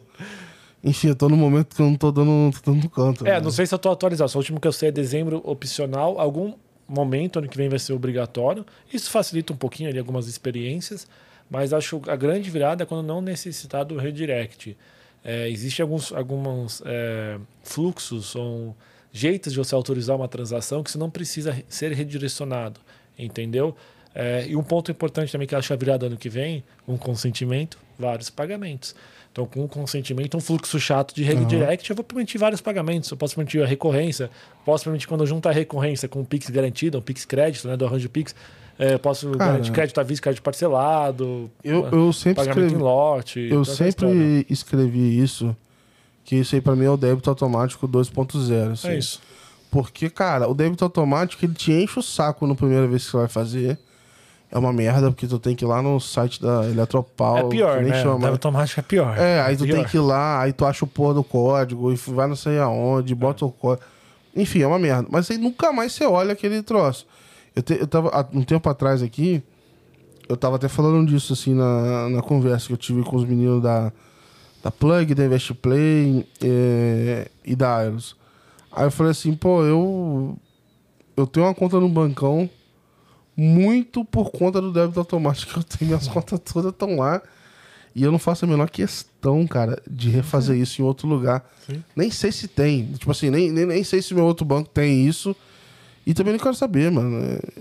E aí, quando não funciona, é o inferno na minha vida. Então, se eu pudesse ter essas contas todas e conseguisse fazer num lugar e tal, conseguir deixar ajeitado. Aí vai surgir uma outra necessidade, que eu já vi o pessoal falando aí, que é de alguma forma eu conseguir ter painéis ou formas de ver. É obrigatório. Mas eu consegui ver, tipo assim, putz, quais são as autorizações que eu dei de VRP ou de, de consentimento. É, você vai ter que. Você, como ITP, você tem que ter a área logada lá para mostrar quem deu o consentimento. Consentimento ou pagamentos futuros com você, ou, por exemplo, agendamento. Isso já é obrigatório. Mas aí, por exemplo, se eu sou a Magalu e eu, e eu tô lá com vocês, eu tenho que mostrar lá dentro da Magalu isso. Um... Tem que mostrar alguma, algum lugar lá do e-commerce dele e vai ter, cara, os pagamentos aqui que você já tá como. Só tô inventando, tá? Como VRP Sim, sim. ou como o que for. É que hoje tá, a única coisa que traz essa obrigação. Mas aí eu posso hoje- ver lá ou ver na minha instituição. É, é isso. Você vai poder ver lá. Aí eu vou na instituição também, posso cortar. Você vai ter que ver nos dois lugares, Sim, entendeu? Isso é um ponto importante. Lá do ITP, você vai ter que ver lá, lá na, dentro do e-commerce da Magazine Luiza, você vai ter que ver, ver isso, entendeu? Quem está construindo isso é o, é o time interno lá da Magalu, vai ter que construir lá e colocar lá para conseguir cancelar, conseguir fazer toda a lógica. é, Cara, de eu, lembro que eu desenhei. Porque assim, eu tive que desenhar umas especificações junto com a galera pro time do Itaú. Não esperar vir do Bacen, né? Tipo assim, se movimentar antes da hora. E, pô, maior exercício louco de chutar o que, que ia ser, assim. Então a gente foi muito no. Juntou eu, mais algumas pessoas, a gente ficou lá fazendo e tal. E a gente desenhou até pagamento pendente, cara. Que era um negócio meio louco. E tu ia agora, lá, e aí, agora deixa- aí tu deixava pendente, Ah. aí voltava, não sei o quê. E tinha uma discussão de, cara, beleza. E a pessoa que aprova? Ah, tá no aí falar, não, tá. esquece ele. A pessoa que aprova vai direto no, no, no- no detentor da conta e foda-se. Então o cara só consegue inserir lá. Então tá bom, beleza. E- mas era um jogo de louco. Aí tinha, tinha em lote. Mas a gente. é- é- Era um, um slide gigantesco de especificações. E que no final do dia só, só foi do Pix. Sim. Todo o resto ficou. Futuro. É futuro. Pô, eu fiz especificação de como é que ia ser boleto, Você boleto de fez? concessionário, desenhei isso tudo, cara.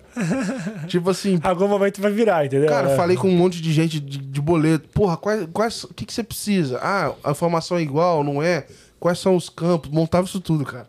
Negócio de louco. É futuro, é futuro. Você trabalhou ali já vai te ajudar no futuro, vai te ajudar no futuro. Foi louco desenhar É, mas, mas hoje é, é Pix, né? Pelos próximos tempos eu acho que é Pix. Não, e acho que tem que ir tudo pra Pix, cara. É. Ah, o boleto de concessionária. Quer ser sincero, irmão? O boleto de concessionária, quando chegar no momento de botar ele, ele já vai estar recebendo É. por Pix, vai ser um bolepix. Não, tá saiu até uma consulta pública, acho que é da ANEL, consulta, né? Só talvez vire regulação, que vai obrigar todas as concessionárias de energia a oferecerem Pix. E aí tu mata o. entendeu? isso. Ah, Tá aberta essa consulta. É, é melhor se esforçar como sociedade pra deletar qualquer necessidade de fazer O resto. pô, doc, cara. Assim, o que me segura de descer a lenha no doc e quem faz doc é porque pode ter um caso de uso que realmente faz sentido e que porra, sei lá, mano, tem alguém que faz, eu não quero ofender essa pessoa. Mas, cara, porra, por que que faz doc, cara? É, então. Sim. então. Eu não consigo, nem quando eu tinha o TED, eu não entendi o doc. Eu também não. Eu só errava. Aqui tinha um horário lá, né? Tem alguma coisa de um horário, você não podia mandar mais TED, tinha que ser E doc. tinha uma loucura que era tipo assim, se você faz o doc no domingo, e não ia, obviamente, ele agendava e ia cair na terça.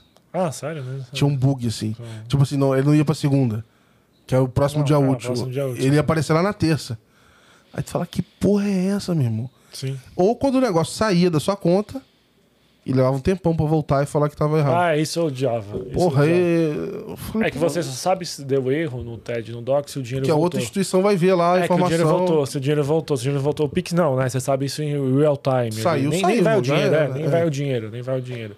Só se for tiver alguma rejeição do outro lado, né? Tiver alguma coisa aí volta o dinheiro, mas normalmente não. E o que, que você tem pra me dizer de. Qual a sua percepção sobre golpes do Pix, é, sequestro do Pix, limite do Pix de madrugada É, por lei? e limite noturno, limite do, diurno, isso tem pela regulação, até o horário ali que você consegue. Acho que o padrão é você colocar às 8, só você colocar às 10, você pode mudar para as 8. É alguma coisa que assim. Tem contato seguro agora também. É, tem contato, a lista de contatos, né? Você consegue colocar que você consegue transferir lá. E tem aquela regra que qualquer mudança dessa você só, só efetiva depois de 24 horas, né? 24 a 48 horas. Isso na, tá na, nas resoluções. Também tem um bloqueio cautelar. Exemplo, sabe, Marcelo Martins normalmente recebe 100 reais, nada eu recebo, sei lá, 20 mil reais. A minha instituição pode falar, pô, isso é uma coisa fora do comum, fazer um bloqueio cautelar. Ele bloqueia aquela transação, Pô. eu não recebo, ela vai ter 72 horas para analisar aquela transação para ver Isso aí é por causa da Globo. Que a Globo depositou. Foi a Globo que depositou um dinheiro errado na conta de uma pessoa. Aí ela arrancou e comprou uma casa.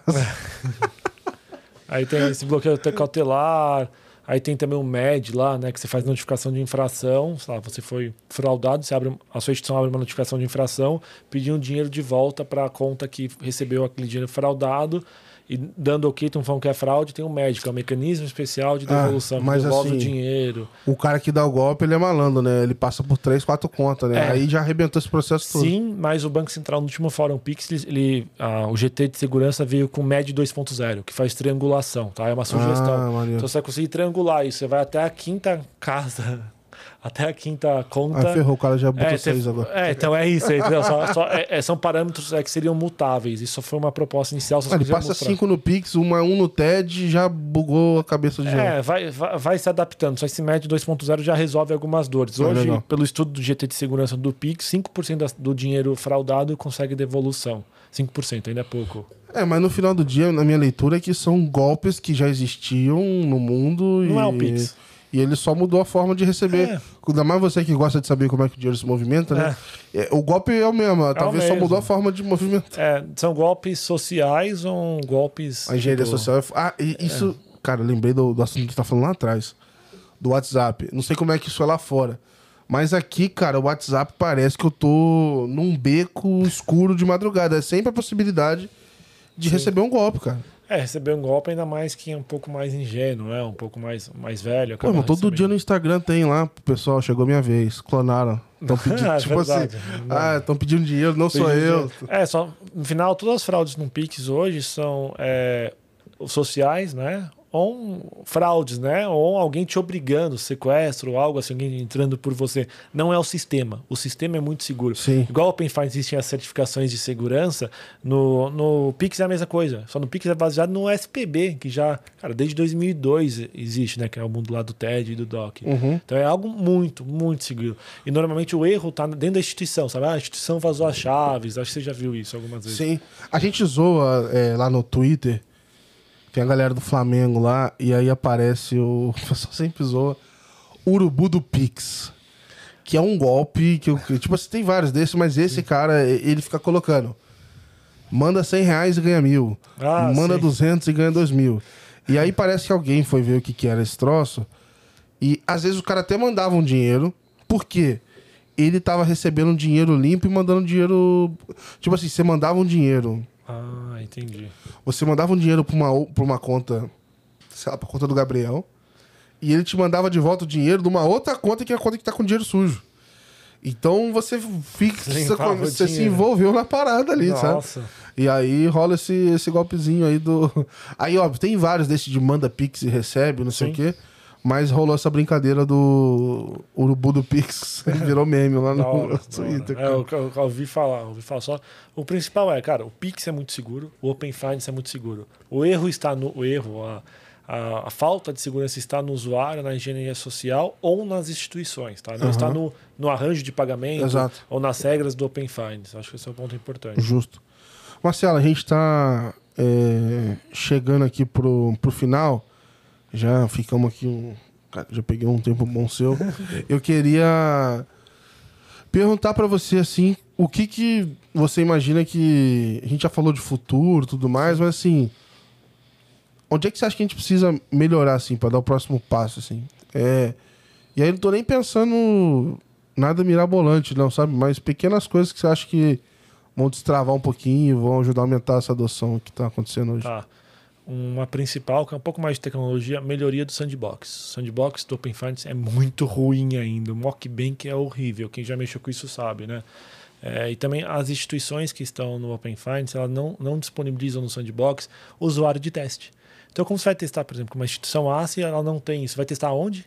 Em produção. Então, hoje, todo mundo que entrou em produção não está em produção, né? Ela está fazendo teste em produção. Sim. É, é- é difícil estar liberando um produto, porque em sandbox você não consegue testar ele completamente. Eu fazia isso, cara. Eu fiz é, isso. é teste em produção, é teste em produção. Hoje tem que ser teste em produção. O sandbox não tem uma alta qualidade, você não tem acesso aos ambientes de homologação das instituições, né? Ah, instituição A, não vou ter acesso ao aplicativo de teste da instituição A, tá lá internamente. Então precisava ter usuários de teste. Eu acho que esse é um ponto, tá? Legal, Que legal. é, que é importante.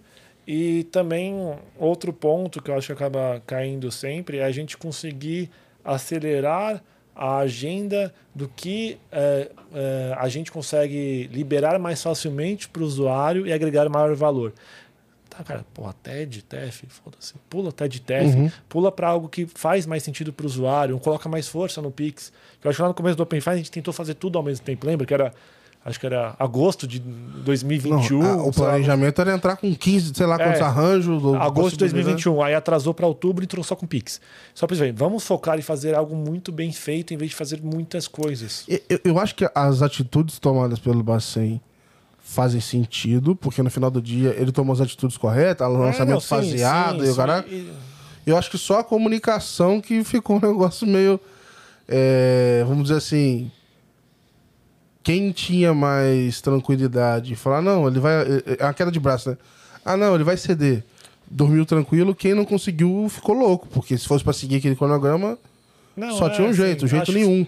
É, fintech, foi, foi se adaptando, fazendo as suas, as suas rampagens, né? Foi, se- foi se adaptando. Outra coisa também é a gente ter grupos de trabalho específicos por assunto. No GT de UX você acaba, cara, UX, de- UX de tudo. Cara, eu não sei de nada É. de fase 2, eu, sei só de, eu sou especialista em iniciação. E a minha sensação é. É. que a gente vai pegando uns pontos, o pessoal vem trazendo uns pontos e é meio.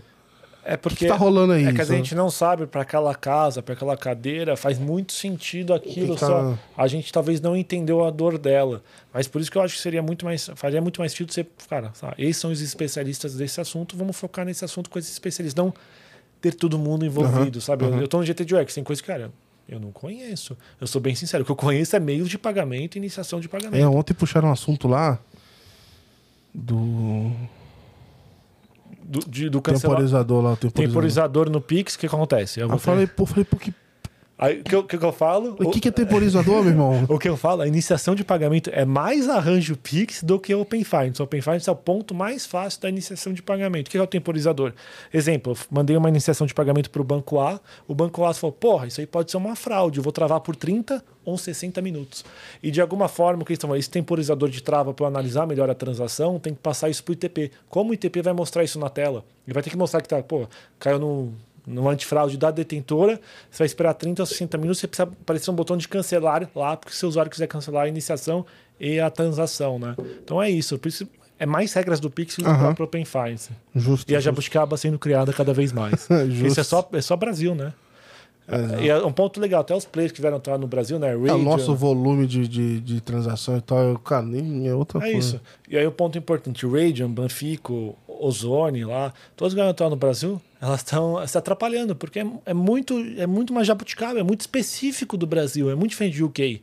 Claro que as outras fases são um pouco mais padrões, né? É, da mesma forma que se a gente for fazer um negócio lá, a gente vai ver Não. coisa. Pô, eu tava conversando com, com o pessoal da, da Kevin, de pagamentos lá Sim. e tal. Pô, o cara me falou que estão usando o VRP pra fazer parcelamento de. Falei, pô, que porra é essa? É porque tem gente que paga coisa com cheque. E não sei o Nossa. quê. Mas, e eu falei, pô, mas não tem boleto? Não, não, é outra Não, coisa. tem. Falei, caralho, meu irmão. É muito específico. Cê- tu chega lá, é, é, é normal tu ia apanhar muito, É igual- porque, vamos dizer assim, é como se você chegasse lá sem a escola da MOIP lá de trás, é, que- que, te é ensinou muito como é que específico, funciona. é tudo muito específico, é tudo, cara, é Brasil, é diferente, né? não existe o sistema brasileiro é mais avançado de meios de pagamentos do mundo. Não existe sistema igual ao brasileiro. Então, e é algo que muda constantemente. Então, por isso que ficou algo específico, cada vez vai ser algo mais específico e complexo. Ainda tem isso, né? Se tu fica olhando um ano lá e volta aqui, você já perdeu Cara, o que tá perdeu rolando. tudo, perdeu tudo. Tem amigo meu que foi trabalhar em empresas de meios de pagamento fora do Brasil, voltou, cara, no- surgiu o Pix. Ele ficou um ano fora, surgiu o Pix e o Pix já tava É. eh, bem otimista. Imagina, pô, tu tá lá num banco trabalhando com pagamento, aí tu saiu pra fazer um MBA lá na gringa. Mudou tudo. Ficou dois anos, voltou, meu irmão. Mudou tudo. Tem criança de três anos pedindo Pix, pô. É, então é isso, mudou completamente. Então, eu acho que o, o recado importante é o quê? A indústria financeira muda rapidamente, cada vez mais rápido. A gente precisa estar de olho no Open Finance, tem que estar de olho no Pix, CBDC, essas outras tendências, que são tendências de longo prazo, mas vão influenciar nosso dia a dia. E também a gente, como fintech, tem que estar de acordo com a regulação. Esse é um ponto importante. Fintech, cara, se você não estiver de acordo com a regulação, cara, não adianta você criar produto. O básico é a regulação. E quem está mexendo com iniciação é arranja o Pix fortemente e Open Finance. Essas são as minhas bíblias, tá? No meu dia a dia. Boa. Open Finance e Pix para toda fintech tem que estar olhando essa- essas duas pontas ao mesmo tempo. Boa. Cara, queria te agradecer pra caramba aqui pelo, pelo tempo. Foi da hora demais o papo. E eu queria deixar aberto pra você dar um recado final, fazer o jabá. Aproveita que hoje é de graça. Boa, boa, boa. Valeu, Gabriel. Então, quem quiser falar um pouco mais de iniciação de pagamento e pensando que é algo complementar, né? Você tem que ter as outras partes do Open Finance, a iniciação de pagamento vai te dar o produto completo. Vem conversar com a gente. A gente tem um produto 100% white label, tanto para quem é instituição autorizada e quem quer usar isso no as a service. E, cara, a gente quer construir junto com o mercado.